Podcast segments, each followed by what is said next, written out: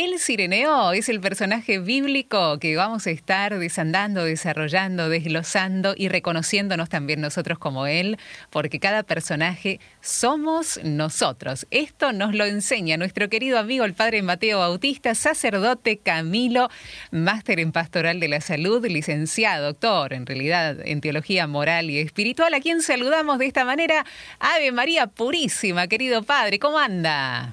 Sin pecado concebida. Muy buenas tardes, querida Vero, querida audiencia de Radio María Argentina. Un gran abrazo y qué hermoso tema tenemos hoy. Pero no hermoso tema, qué comprometido tema tenemos hoy.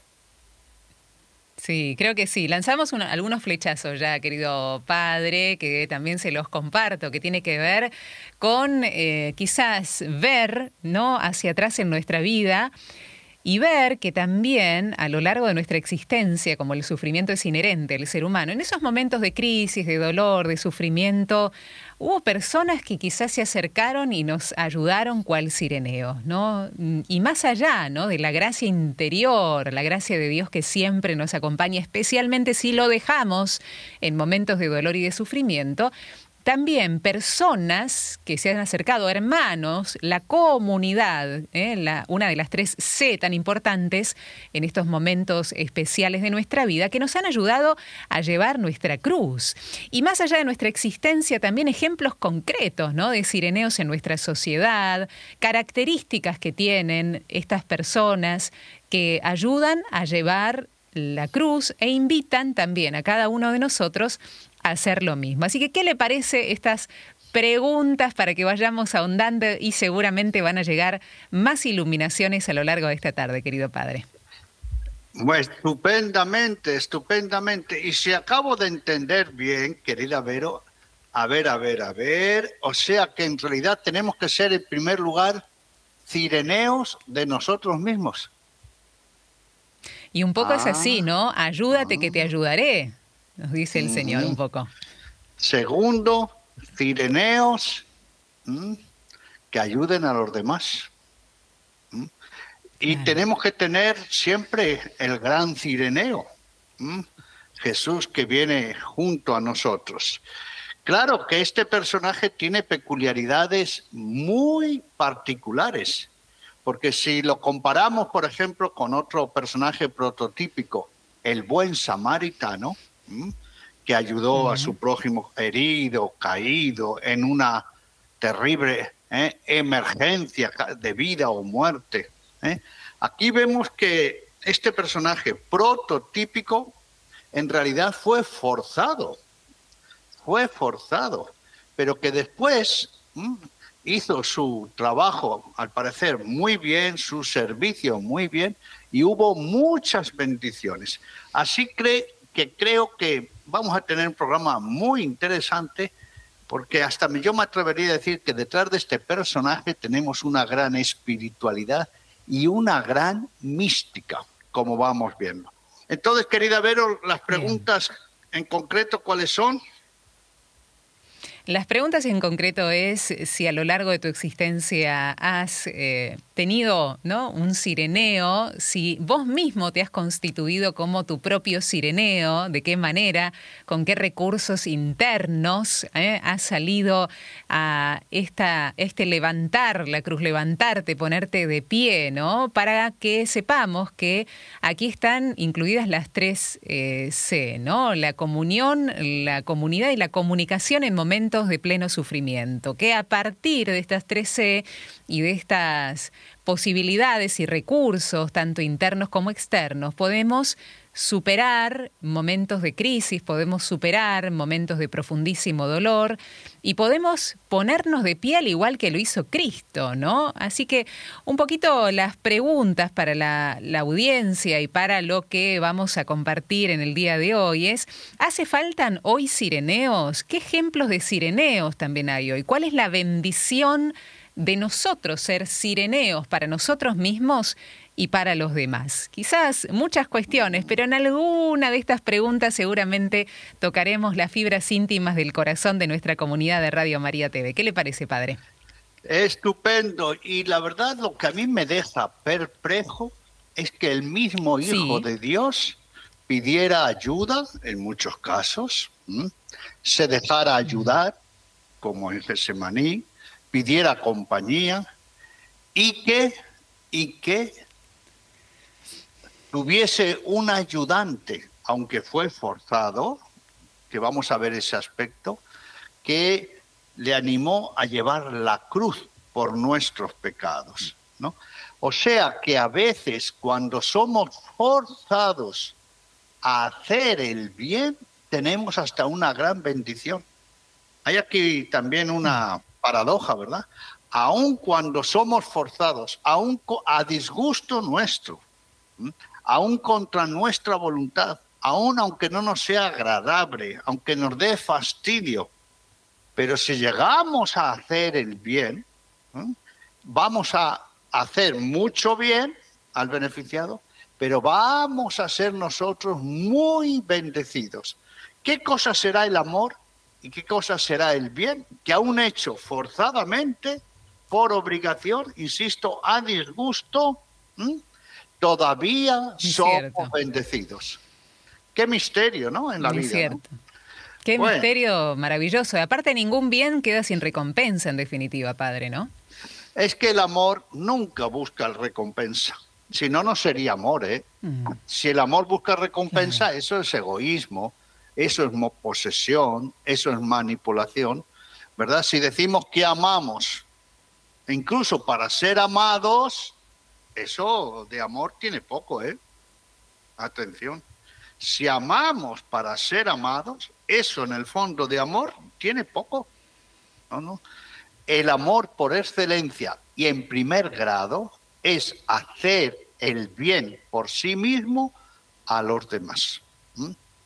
Y por eso ¿eh? esta figura, insistimos, como todas las que estamos tratando, son prototipos y tenemos que escarbar en ellas, tenemos que escarbar en ellas a ver cómo nosotros nos identificamos.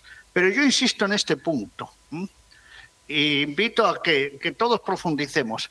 ¿Cuántas veces que hemos hecho el bien? Miren lo que digo, ¿eh?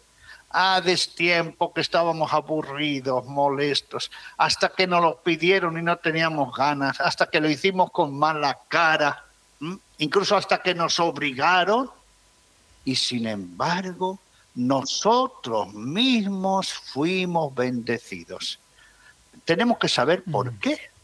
¿eh? Y sobre todo, también preguntarnos, a ver, somos cireneos concretos de personas que cargan una cruz, un gran sufrimiento, que están en un momento de discernimiento. Tenemos tiempo, querida Vero, querida audiencia, tenemos tiempo en la vida para ser buenos cireneos de otras personas, especialmente en sufrimiento? Esta también tiene que ser una pregunta, ¿no? Para nuestra vida. Claro. Claro, dejarle lugar, ¿no? Al Señor que actúe en nosotros, porque para eso estamos en esta vida, no para vernos siempre el pupo, sino para ver qué necesitan también nuestros hermanos. Y claro, los cireneos, el cireneo tuvo la dicha de ver el rostro mismo de Jesús, ¿no? Cierto. Mm. Y los cireneos, que viven una espiritualidad de ver en cada persona a Cristo, cuando se constituyen en buenos cireneos, especialmente de los que sufren, contemplan el mismo rostro de Cristo. Pero bueno, querida Vero, no adelantemos más por el momento, ya las preguntas están lanzadas y siempre es bueno que recordemos un poquito ¿eh? en esas síntesis maravillosas el tema anterior, porque lo que estamos haciendo es un ciclo, ¿verdad? Un personaje está unido a otro.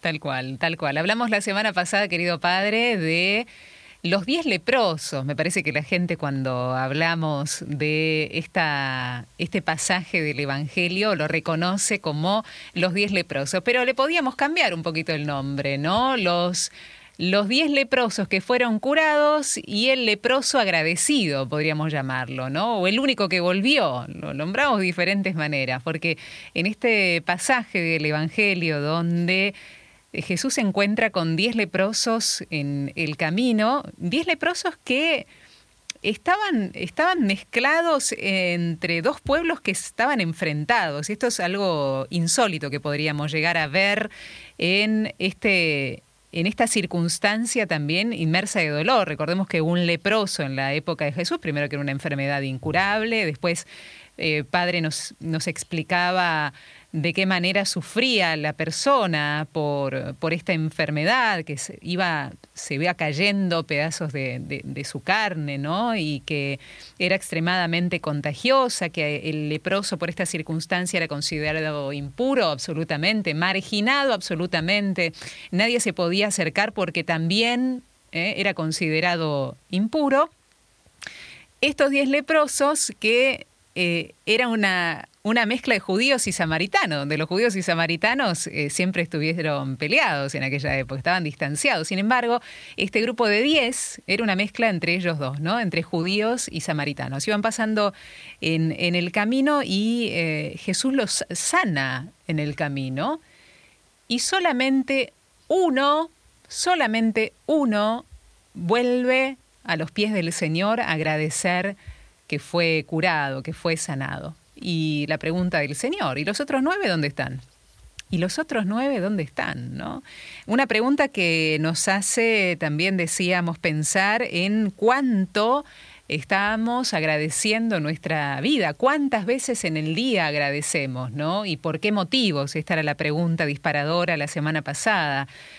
¿Cuánto agradecemos al corazón de Jesús por los beneficios de cada día, de cada jornada, ¿no? Solamente uno, encima el extranjero, el samaritano, eh, a los ojos de los judíos, el despreciable samaritano, quien fue a decirle Señor gracias, ¿no? Señor gracias y se echa a los pies del Señor, ¿no?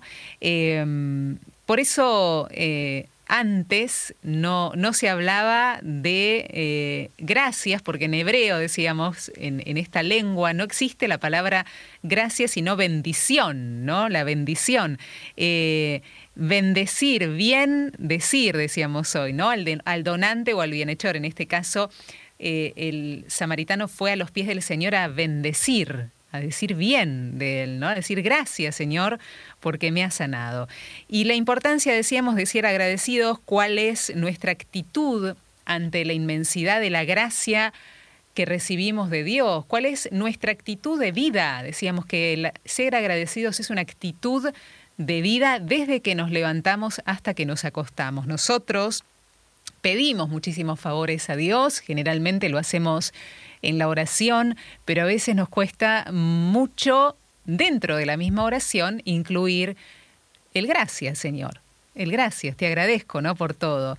Eh, y que no se reduzca solamente nuestra oración o nuestra relación con Dios en, en solamente pedir y recibir sin llegar a un encuentro personal, porque lo que quiere el Señor a través del agradecimiento también es este intercambio de corazones, es llegar también a que nuestro corazón crezca, eh, llegar a la verdadera transformación, llegar a la conversión. Quien agradece toma contacto con la gracia del Señor, ¿no? Gracias Señor por esto. Toma contacto con esa cosmovisión que nos permite a los cristianos seguir de pie, que es nada más y nada menos que la fe, la esperanza y también la caridad, ¿no? A través del agradecimiento tomamos contacto con la gracia de Dios. De ahí viene, ¿no? También una raíz agradecimiento o gracias y gracia, ¿eh? la gracia que nos acompaña todo el tiempo.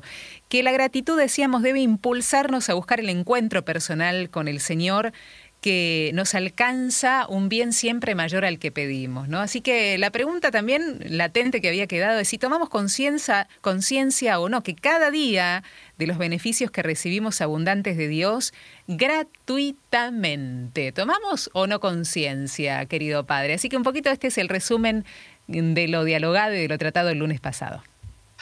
Estupendo, muchas gracias querida Vero y bueno, todo también un desafío y un compromiso espiritual para nosotros, porque detrás del agradecimiento está el amor, ¿verdad? Y quien tuvo que estar muy agradecido, muy agradecido en su vida, ¿sabe quién fue, querida Vero? ¿Quién fue? El Cireneo. El Sireneo. Ahora, el Sireneo lo obligaron, padre. Muy agradecido mm, al principio no, estuvo, ¿no? Ayudar a Jesús, porque la propia palabra lo dice. Lo obligaron a llevar la, la cruz. ¿Cómo es eso que estuvo muy agradecido? A ver, explíquenos. Ah, porque estoy viendo los resultados, los frutos de esa ah. obligación.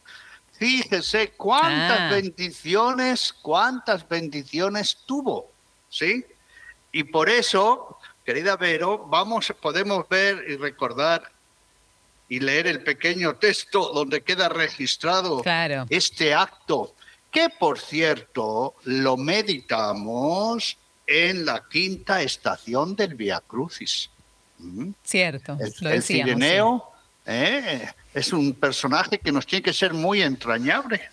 ¿eh? En Semana Santa ha quedado el mismo nombre, Cireneo, como al igual que el buen samaritano, ¿verdad? Como igual que el leproso agradecido, ser en la vida un buen Cireneo. Fíjese, ha pasado en la historia gracias a Jesús gracias a Jesús. Mm. Pero él fue muy bendecido por muchas razones. Pero podemos escuchar el texto donde aparece esta escena, querida Vero. Claro que sí. El texto es en el Evangelio según San Marcos, en el capítulo 15, para todos aquellos que tengan ganas eh, a abrir la palabra de Dios, a poder leerla continuamente. Y aquí ofrecemos esta posibilidad también durante toda la semana, eh, especialmente también los lunes donde hablamos de personajes bíblicos, siempre, siempre con la palabra de Dios en mano. Y en Marcos decíamos capítulo 15 a partir del versículo 21, es 21 y 22. Y dice así la palabra. Y lo obligaron a uno que pasaba, Simón de Sirene, padre de Alejandro y de Rufo, que venía del campo a que le llevase la cruz. Y le llevaron al lugar llamado Gólgota, que interpretado quiere decir lugar de la calavera. Esto es palabra de Dios. Gloria a ti, Señor Jesús. Ahí vemos efectivamente, escuchamos en esta palabra divina, como Simón de Cirene. En primer lugar, nos llama la atención, querida Vero, que se le dé el nombre. Porque se podía haber dicho un hombre, un hombre fue obligado. Porque recuerden que, por ejemplo, los enfermos y otros muchos personajes en la Biblia no tienen nombre, ¿verdad? La hemorroísa, los leprosos, los ciegos, los tullidos, no. A este personaje ¿eh? no solo se le da nombre, está muy identificado, pero el texto nos da un dato que no deja de sorprendernos en los evangelios. Se dice incluso el nombre de sus hijos. Es cierto. Se dice padre de Alejandro y de Rufo. Algo que insólito. Nunca olvidemos que los evangelios se centran en la persona de Jesús. Observemos un dato muy llamativo. Todas las escenas, todas las escenas de los evangelios tienen a Jesús por protagonista menos una, en realidad, que es el martirio de Juan el Bautista.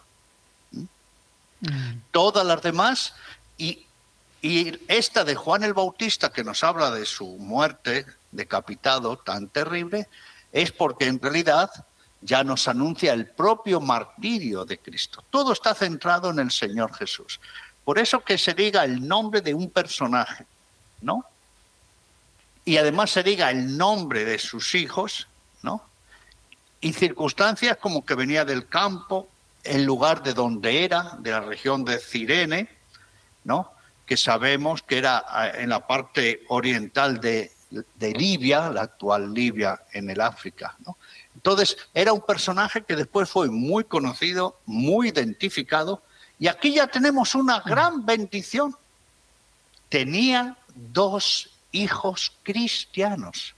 Estamos hablando de cristianos de la primera generación los hijos del que obligaron a llevar la cruz de Jesús. Díganme si eso, para empezar, no es una gran bendición.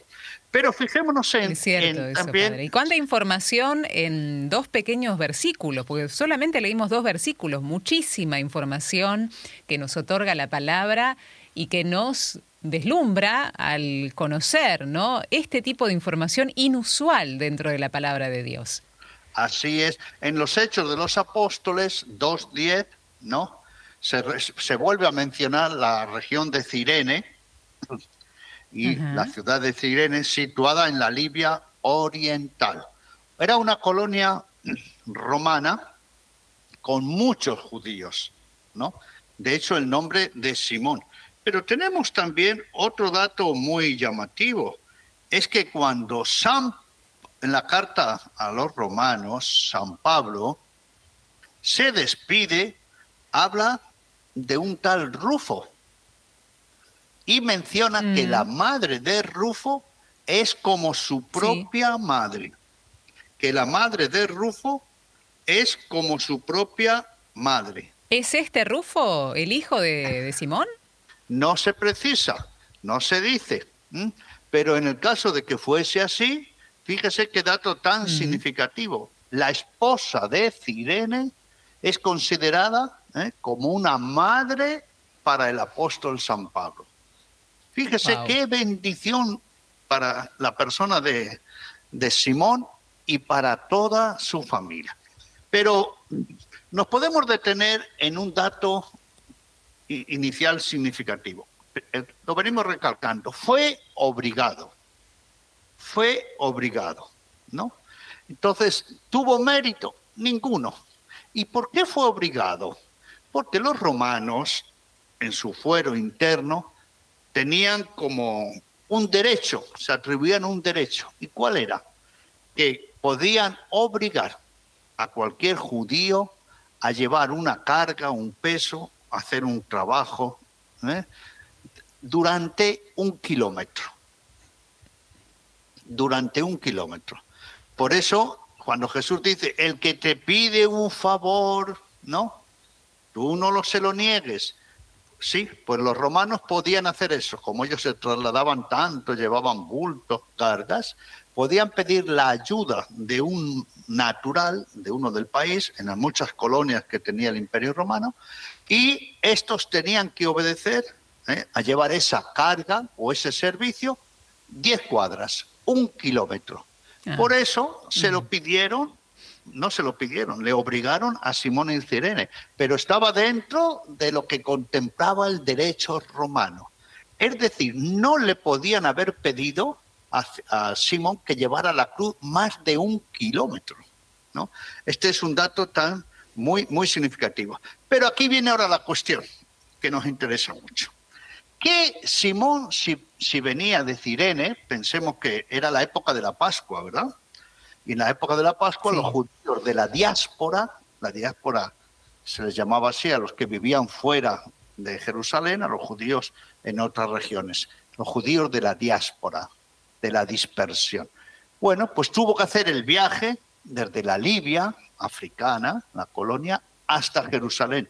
Imagínense qué viaje y entonces, con mucho esfuerzo, tiempo, sacrificio, y es el momento de la Pascua. Jesús es condenado en plena Pascua. Que hay un dato que no podemos pasar de vista. ¿Y cuál es? Que uno tenía que llegar a la Pascua purificado. Recuerden que en el mundo judío el tema de la pureza o impureza era decisivo. Una persona con impureza moral, con impureza sexual, habiendo tocado, acercado, entrado en la casa de un pagano, tocado objetos paganos, monedas paganas, ¿no? No era grato ante Dios, no podía entrar en el templo, tenía que hacer sacrificios de purificación, ¿no? Y especialmente en la Pascua. ¿Qué judío iba a celebrar la Pascua en una impureza legal, religiosa? Ninguno. Todos estaban literalmente, según este concepto, limpios, purificados. Y aquí viene ahora la cuestión, querida Vero, y pido su ayuda. ¿Cómo quedó este judío piadoso, Simón de Cirene, al cargar la cruz? al, estar cerca de unos romanos considerados impuros. Y tocar y ayudar a llevar la cruz de un condenado a muerte. Literalmente, ¿cómo quedó mm. Simón? Impuro. Claro, quedó impuro y qué movilizante habrá sido para él esta circunstancia donde estuvo nada más y nada menos en un momento muy crítico, más allá de la vida de Jesús como Dios, de un ser humano. Estaba allí llevando la cruz de alguien que le iban a matar, ¿no? Qué fuerte. Y ahora entremos en el mundo interior de Simón. Él, obligado, ya hemos dicho cuál era ese derecho romano, ¿verdad? De pedir ayudar a llevar una carga durante un kilómetro. Pero lo que se tuvo que remover dentro de Simón, diciendo, ¿por qué yo tengo que ayudar a un asesino, a un condenado a muerte, a un impuro, a un pecador, a un abandonado de Dios? ¿Por qué yo? ¿Por qué yo tengo que hacerlo? Mm. Entremos en el corazón, en la mente, en el espíritu de, del Simón para ver las resistencias. ¿Y por qué digo esto? Y nosotros no tenemos muchas veces resistencias a hacer el bien a algunas personas cuando decimos, no, se lo merecen, son unos desgraciados. Cierto. Eh, este, eh, eh, demasiado se, se, le permite, ¿no? ¿Qué le voy a hacer yo el bien a esa gentuza? Pues aquí vemos a Simón diciendo, pero bueno, ¿qué he hecho yo para que me obliguen a ponerme en, literalmente en el lugar y llevar el, el mi instrumento de suplicio de un asesino porque él ni sabría quién es Jesús. Me, además, eh, todos me ven, me quedo impuro para celebrar la Pascua, pero avancemos un poquito más, querida Vero. Simón, observemos a Simón que en ese momento, eh, él estaba allí de paso, le obligan a eso. ¿Y qué está viendo? Una escena que no entiende nada. Allí, ¿quién están? Los escribas, los fariseos, los doctores de la ley, ¿no? Y Simón dice, pero bueno, ¿cómo es que esta gente condena a uno por oponerse al imperio romano, a los colonizadores? Es decir, Simón no entendía Nada de nada de nada. ¿Sí? ¿Cómo es posible que los dirigentes religiosos de Israel, ¿no? No apoyen a alguien que defiende a los judíos contra, contra el imperialismo romano, ¿no? Es decir, un hombre en una profunda contradicción, ¿no? Y bueno, y lleva la cruz, lleva la cruz, y, además, pongámonos en otra situación, lo estamos viendo en la escena, no solo tuvo que llevar la cruz, lo más seguro es que todavía tuvo que cargar de alguna manera con el Señor Jesús. Así que, mm. ¿se imaginan cuánto movimiento interno había dentro de este hombre mientras llevaba la cruz? Mm, muchísimo, querido padre, ¿no? Porque vemos en imagen el peso del madero, el peso de su propia confusión al respecto de esto que nos está explicando.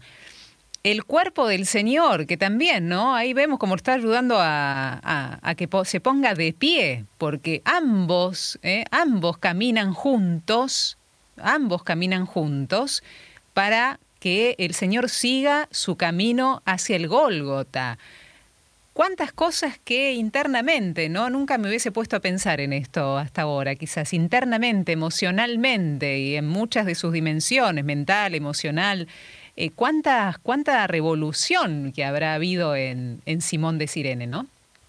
Y mientras va llevando la cruz, seguramente parte de la cruz, ¿no? Una parte es que estaría fija, ¿no?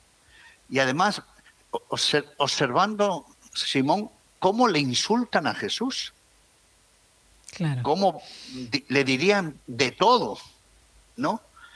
Y él leyendo allí en hebreo, ¿eh? en latín y en griego, Jesús Nazareno, rey de los judíos. Diciendo, ¿cómo la gente, mi propia gente, mi propio pueblo, ¿eh? insulta y pide la muerte para alguien que en el fondo nos defiende. No estamos hablando que Simón diga, este es el Salvador del mundo. No, no, Simón ni lo sabía. Este es el Mesías, carga con nuestros pecados. No, no, no. Ya interiormente estaba en una gran contradicción. Pero ahora pongámonos también en, escena. Hay un momento, sin duda, donde Simón tiene que mirar a Jesús. ¿Eh? Porque lo primero que hace una persona que ayuda a otro, aunque sea disgusto, ¿qué es? Mirarlo a la cara. Mirarlo a la cara. ¿Eh? ¿Qué habrá pensado Simón al contemplar el rostro de Jesús? ¿Eh? Un rostro que sin duda sufriente, ensangrentado, con la corona de espinas, ¿no? Allí ya iba torturado, ¿eh? no se podía ni mantener ¿eh? ¿eh? en pie, y un rostro que tenía que verlo sereno, aún, aún en esa tragedia, un rostro con paz, un rostro que no insultaba, un rostro de alguien que en realidad pedía misericordia y daba misericordia. Y ahí de nuevo vemos la contrariedad que podía tener eh, Simón en su interior. Pero ¿quién es este hombre? ¿Quién es? Y avancemos ya hacia el Gólgota.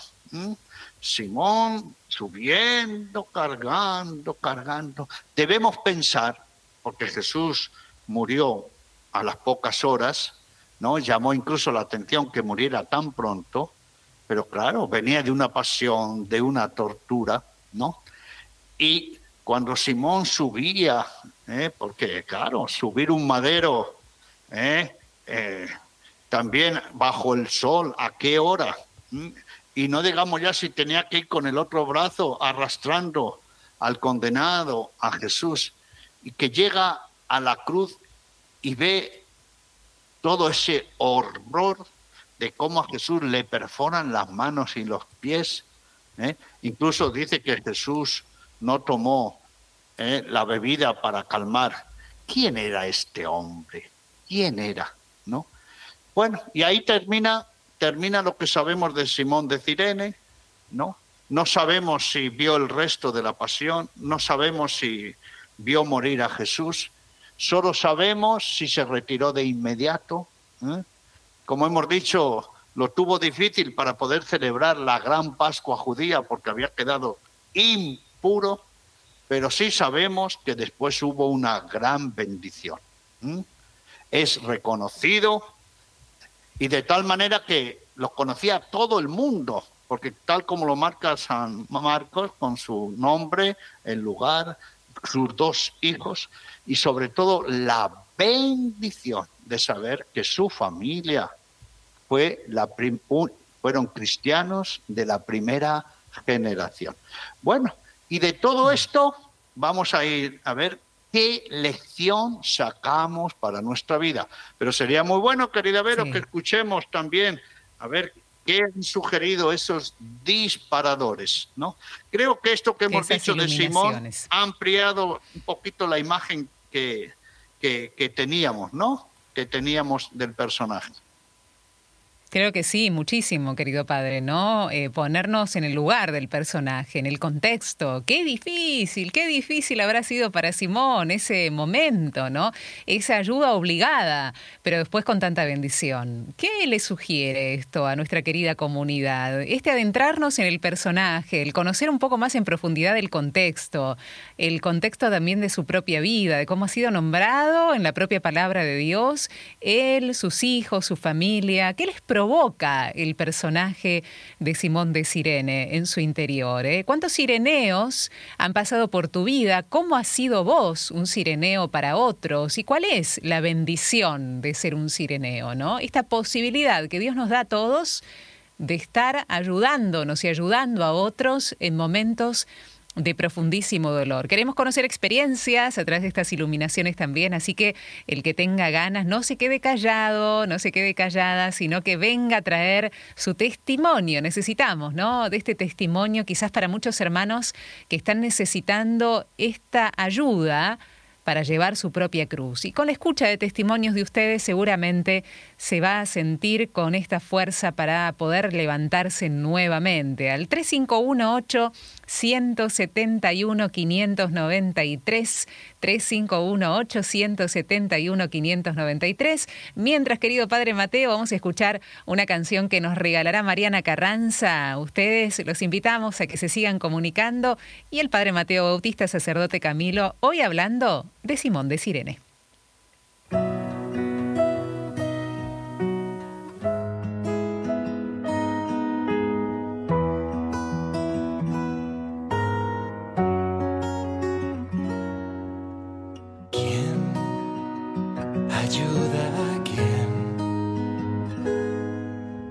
Abrió los ojos a la eternidad. Quien lavó con sangre mi fragilidad. Quien me ama hasta la muerte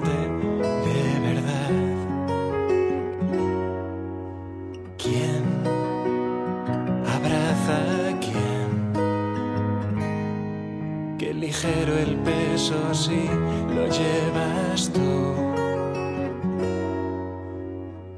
cuando suman dos miradas y una cruz.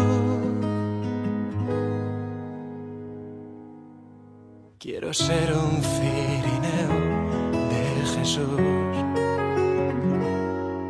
Quiero ser tu cirineo, mi Jesús.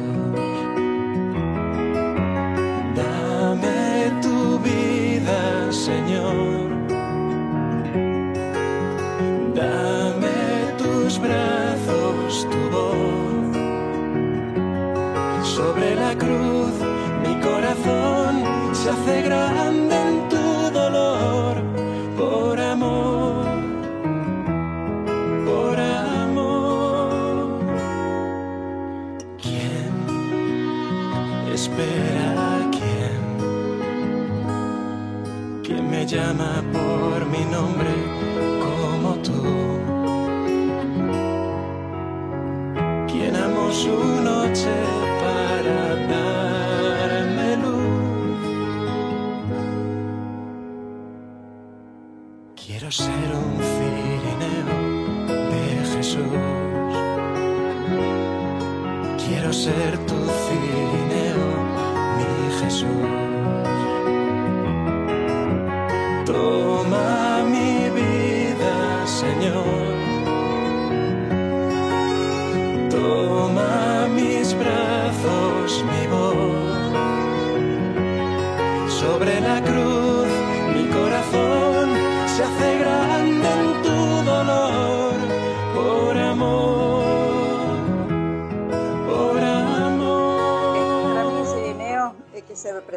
Dios, ese mismo Dios que nos dio la mano a todo, a todo lo que necesitamos, a todo lo que, que están necesitando una palabra de amor, de prójimo, ese mismo Sirineo que eh, está hecho en Dios, que Dios nos manda en nuestro camino de necesidad, de apoyarnos en Él. Eh, la palabra misma dice, uno no lo ve, está en la calle, está en el hospital, está en una cárcel, y ese Sirineo, Sirineo que representa a Dios. Para mi forma de ver es así. Bueno, mucha bendición y muy lindas palabras del Padre junto con Radio María. Mucha bendición, Beatriz. Hola, buenas tardes, Radio María. Eh, la verdad que estoy feliz escuchándolo como siempre son mis sirineos, ustedes también, porque realmente me dan fuerza. Escucharlos y, esas palabras, la palabra de Dios que nos leen temprano, el rezo al rosario, así que todo eso son mis fuerzas. Bueno, soy Silvia de Concordia y quería decirles que mi sirineo principal eh, es mi mamá. Desde que tengo razón, uso razón desde muy chiquitita mi mamá siempre cargó conmigo por problemas de mi salud.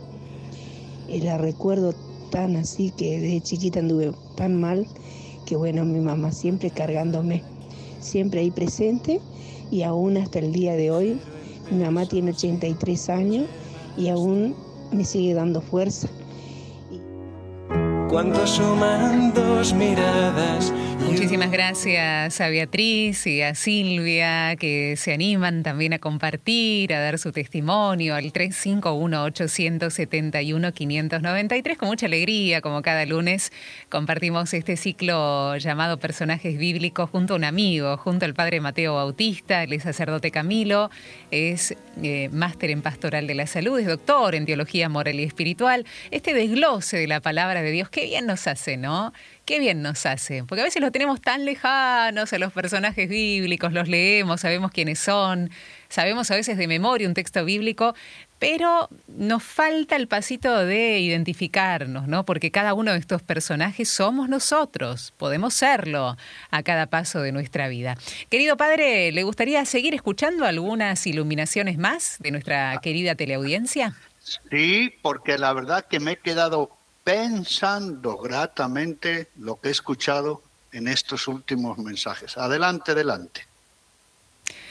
Por aquí Lía, eh, desde Charata, en provincia de Chaco, dice, mientras estoy haciendo mis chipacitos para frizar, le contamos al padre Mateo que los chipas seguramente lo habrá probado, esos son pancitos de queso, eh, voy pensando en mis sireneos y creo que mi gran sirenea es María, acompañando mi camino, apoyando, consolando, animando, siempre con la humildad que la caracteriza, siempre intercediendo para acercarme cada vez más a su Hijo Jesús, nos dice Lía.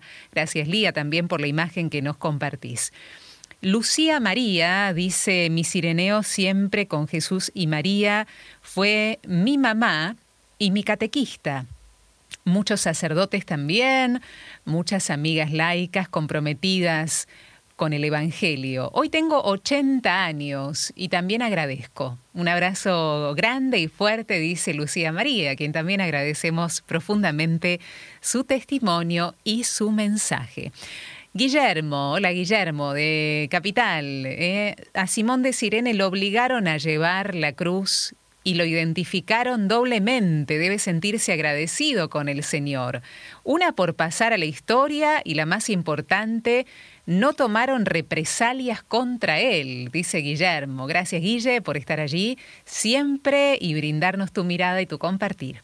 Graciela dice buenas tardes, Radio María. Estoy aquí eh, pidiendo y ayuda, eh, cual el sireneo, por Federico, que tiene esquizofrenia, por Estela, por Antonio, por su salud, ¿no? Eh, ayuda de sireneo en comunidad para ayudar a estos hermanos que lo están necesitando. Eh, escuchando al padre Mateo, dice alguien que no se identifica, es una apertura al conocimiento sobre Jesús y su obra, sobre la vida de su pueblo en esos momentos. Realmente el padre es una enciclopedia abierta, además de hacernos ver puntos de vista espirituales en cada evangelio que no lo había notado antes. Envía bendiciones. Eh, Natalia dice, queridos hermanos, estoy escuchando al Padre Bautista, les cuento que soy mamá de seis hijos y al último le puse Simón por Simón de Sirene. ¿eh? Ahí está el ejemplo, el ejemplo, el bautismo ¿no? de uno de sus hijos por este modelo, creo que tenemos todos, querido Padre Mateo, que es a seguir, ¿no? El bien, en la obligación del bien, también sacamos frutos, el hacer el bien sin mirar a quién, dice un dicho también, ¿no? El bien, que siempre, siempre el Señor no es ajeno a eh, estas obras que podemos llegar a realizar aún eh, sin tener ganas de hacerla, Padre, ¿no? Excelente. Y retomando estos comentarios y su última expresión, querida Vero, qué importante es que nosotros nos obliguemos a nosotros mismos a hacer el bien. Esto, esta expresión que acaba de decir Vero es muy iluminativa. Miren lo que estamos comentando, que hay hasta una cierta violencia con nosotros mismos, con nuestra voluntad para decir, tengo que hacer el bien más de lo que hago. Puedo hacer el bien a más personas. Sí, sí. Tengo que obligarme sanamente, santamente. Miren, ¿eh? obligarme, insisto, sanamente, santamente, ¿a qué? A hacer el bien a otros. Porque tal vez esté en mi monotonía, en mi casa, en mis ocupaciones, en mi profesión. No, yo ayudo a la gente en mi profesión, ¿eh? en lo que me piden. No, no, no. Simón de Cirene, la escena, nos enseña que él hizo un bien extraordinario, atención, al mismo Hijo de Dios, ah, que hizo un bien extraordinario a toda la humanidad, cargando con la cruz ¿eh? de los pecados de la humanidad. ¿eh? Pero fue obligado, pero esa fue su bendición. Esa fue su bendición. Gracias a que fue obligado por ese derecho, hemos dicho que tenían los romanos de pedir una ayuda en un kilómetro, ¿eh? que se abrió un mundo nuevo para Simón. Se abrió un horizonte, se le abrió la fe, le vino la salvación, fue enriquecido. Todo después de que fue obligado. Pues bien, pongámonos nosotros esta obligación. Por ejemplo, ¿eh? que no haya semana en que yo haga un servicio gratuito para una persona necesitada. ¿Mm? Mm, pongámonos, pongámonos, por ejemplo, también, y digo una violencia, mire, pero ¿cómo la digo? Sana, ¿verdad? Voluntaria y santa. Dedicar al menos una hora gratuita a los demás que están necesitados. ¿Sí? Una hora a la semana gratuita para gente realmente necesitada. Ponerme la obligación es entrar en el lugar del cireneo. Pero, ¿con qué espiritualidad? Con la que nos dice el Señor Jesús. Todo lo que hacemos a los demás se lo hacemos a Cristo mismo. Simón de Cirene llevaba la cruz de Cristo mismo. Cuando nosotros generosamente, gratuitamente ayudamos a alguien necesitado, se lo estamos haciendo a Cristo. ¿Qué más bendición tenemos? ¿Qué más bendición tenemos? Pero ahora viene la segunda parte. Y esto tal vez nos pueda llamar la atención. Recuerden que la gran diferencia, hemos dicho, entre Simón de Cirene y el buen samaritano es que el, samaritano lo optó por sí mismo ante aquel hombre que había sido asaltado y que estaba caído allí medio muerto. No, Simón de Cirene fue obligado, pero esta fue su bendición. ¿eh?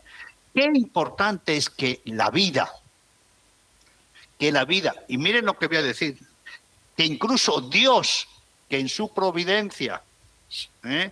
lo sabe más que nosotros, que las circunstancias o que los demás nos obliguen a hacer el bien a alguna persona o hacer el bien de por vida que no tenga yo ganas, que, tenga resistencia, que no quiera, que esa persona no me cae bien y que yo me vea obligado.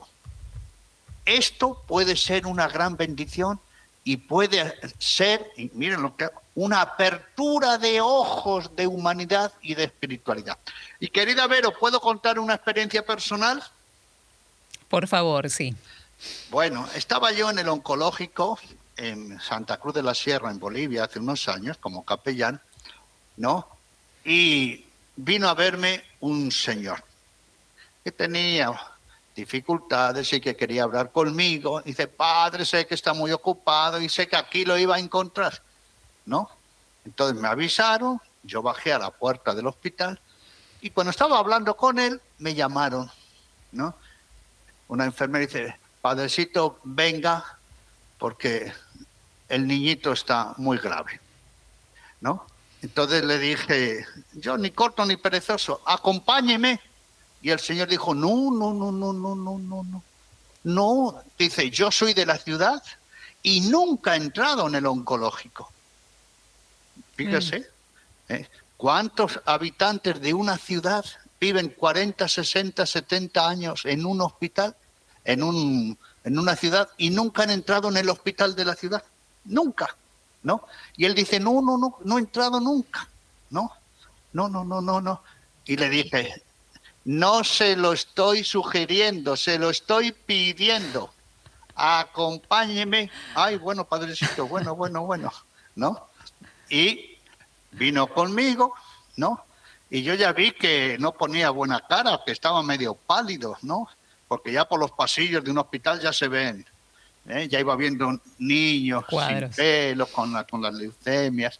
Bueno, eh, se quería quedar en la puerta de, de la habitación. Digo, no, no, entre conmigo. Dice, por favor, padrecito, se lo pido, que no puedo. Yo esto, me muero. No se lo estoy sugiriendo, se lo estoy pidiendo. Entre conmigo.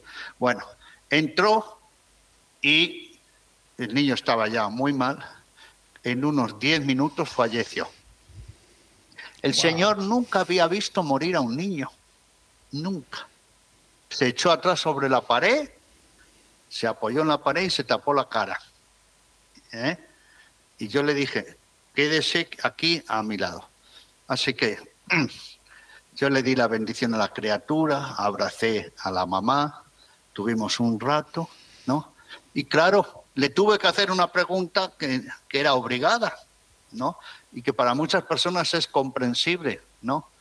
Usted, mamita, va a poder pagar los gastos que ha ocasionado la internación de la criatura.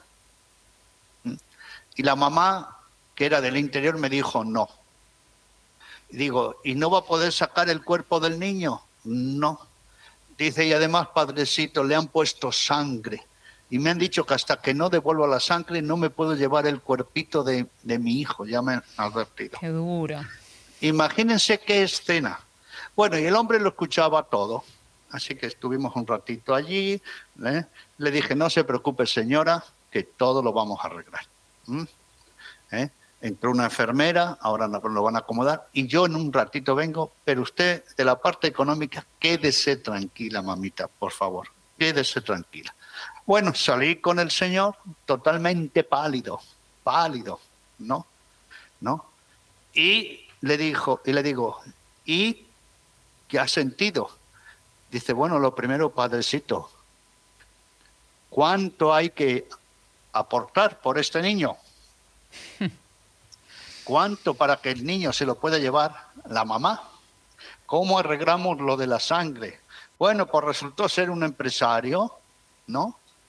Y desde, esa, desde ese momento, después con el tiempo vino a verme, dijo, bueno, padrecito, yo sabe que soy un empresario, tengo muchos trabajadores, pero yo quiero hacer algo con usted al menos una o dos horas a la semana. Digo, pues va a hacer lo que no le gustaba a usted, venir conmigo al oncológico. ¿eh? Una tarde, por lo menos dos horas a la semana. Dice, pero quiero hacer eso, quiero darle mi tiempo porque yo nunca he dado tiempo gratuito a nadie. Y segundo, yo quiero hacer un aporte anónimo, mensual, para las necesidades y que usted diga quién. Bueno, y después, como nos veíamos todas las semanas, porque no faltaba nunca, jamás, jamás, jamás, su aporte, un día me abrazó y me dijo, ¿qué hubiese sido de mí si usted no me hubiese obligado a hacer el bien? Wow. Mm. ¿Eh? Qué historia. Qué historia. En mis problemas, en mis cositas. Y ahora viene la cuestión, admínese, él aquel día venía para hablar conmigo. Y el tema es que nunca supe para qué venía a hablar conmigo. ¿Por Bendito sea Dios. Como se dio las circunstancias y todo lo demás, y ya la semana siguiente ya empezamos a hacer la visita, yo, alocado de mí, ni se me ocurrió decirle, bueno, ¿y cuál era su problema? ¿No? no y al cabo del tiempo, al cabo del tiempo me acordé digo, hoy le tengo que preguntar a mi amigo cuál era el problema que tenía, ¿no? Bueno, así que nos volvemos a ver a la semana, le digo, ay, me va a disculpar porque usted vino a hablar conmigo. Dice, no, padre, en verdad ese problema se disipó cuando yo empecé a venir al hospital. Qué maravilla. A veces que la vida Y miren lo que digo, Dios en su infinito amor y providencia que quiere lo mejor por nosotros. Incluso que el sufrimiento me obligue a ver lo que no quiero ver y ayudar a otros puede ser la gran bendición de mi vida. ¿Quién iba a decir que alcanzó la vida espiritual, su familia bendecida, su familia cristiana, un hombre obligado a llevar la cruz de un condenado a muerte. Ojalá que yo también sea obligado a hacer el bien con tantas bendiciones.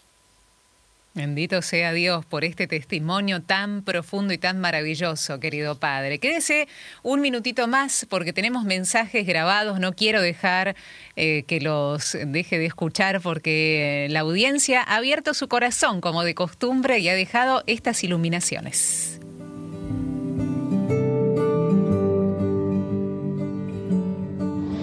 Queridos Radio Marianos, escuchando al padre Bautista, todos los disparadores sobre Simón de Sirene me hicieron acordar a, a cuando yo elegí ese nombre para, para bautizar a mi hijo número 6. Se llama Simón por el sireneo. Y me emociono porque en, la familia nuestro es nuestro sireneo.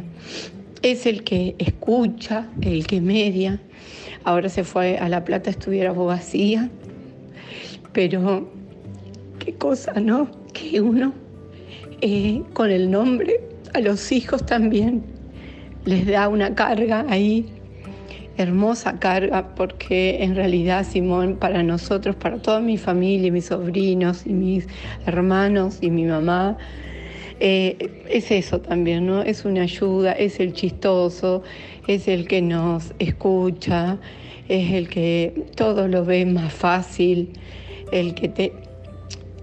Todas esas cosas re lindas que no lo quiero hacer largo. Eh, que Simón de Sireno nos llena de paz y que uno desearía ser un poco el sireneo de Jesús. Buenas tardes, Radio María Argentina, soy Ana María, Buenos Aires, Flores. Quería mandarle al padre Mateo especial eh, cariño y agradecimiento. Estoy escuchando el programa y, y es tan importante escucharlos y enriquece y nos da señales que realmente son muy importantes en nuestro diario vivir. Un abrazo enorme para Verónica, para el padre Mateo y pude escuchar parte del programa porque estaba ocupada, pero eternamente agradecida. Gracias a Radio María Argentina y sus colaboradores.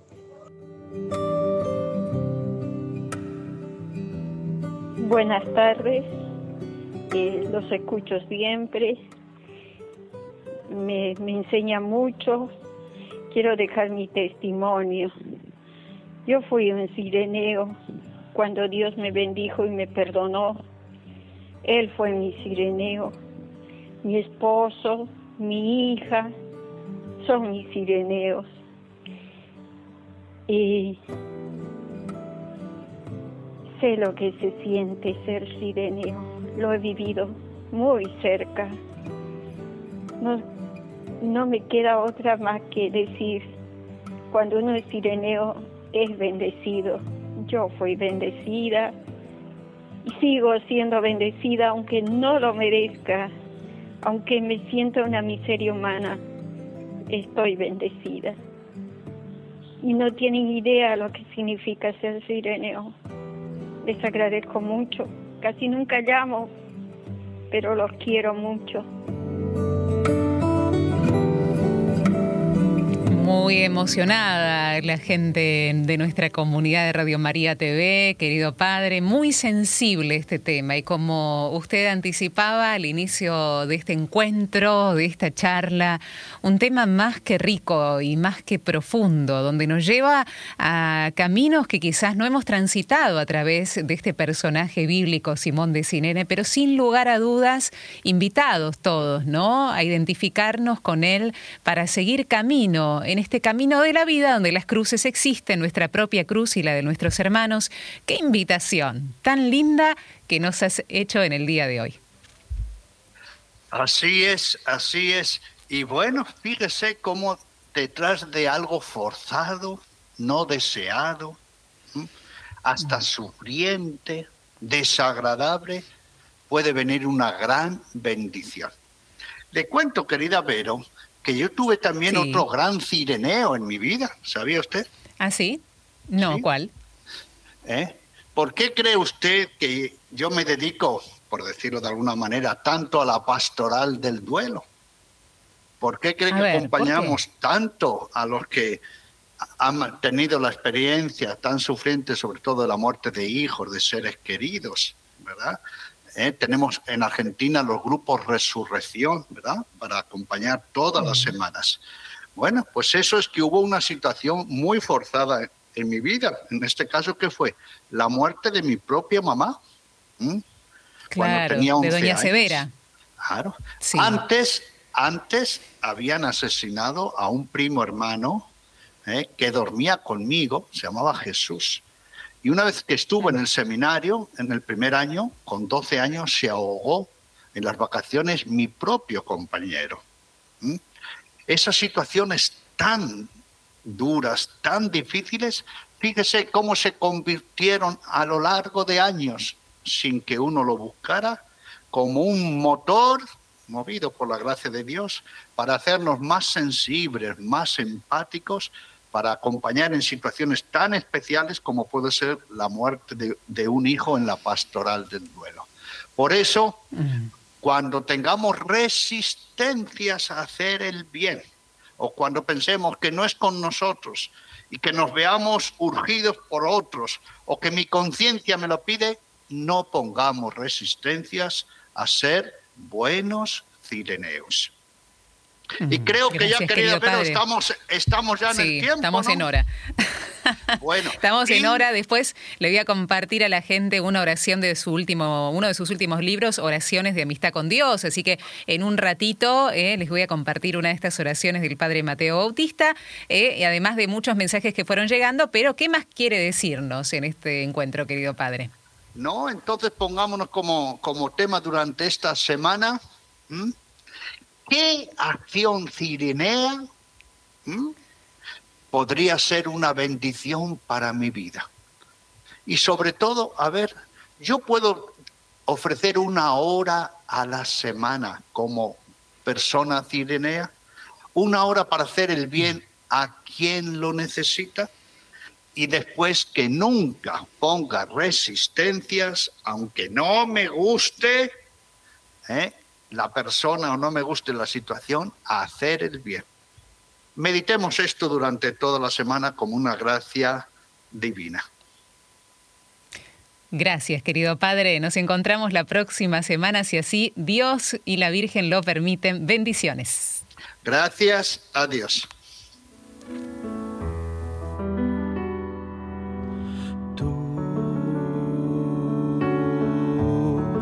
de aquella canción de cuna en el desvelo de la preocupación. Tú le diste cura a las heridas que atentaron a mi corazón. Fue tu mirada escudo y armadura cuando en la batalla tuve miedo. Cicatrices, aunque hoy duelen, son trofeos de tu victoria y de mi credo.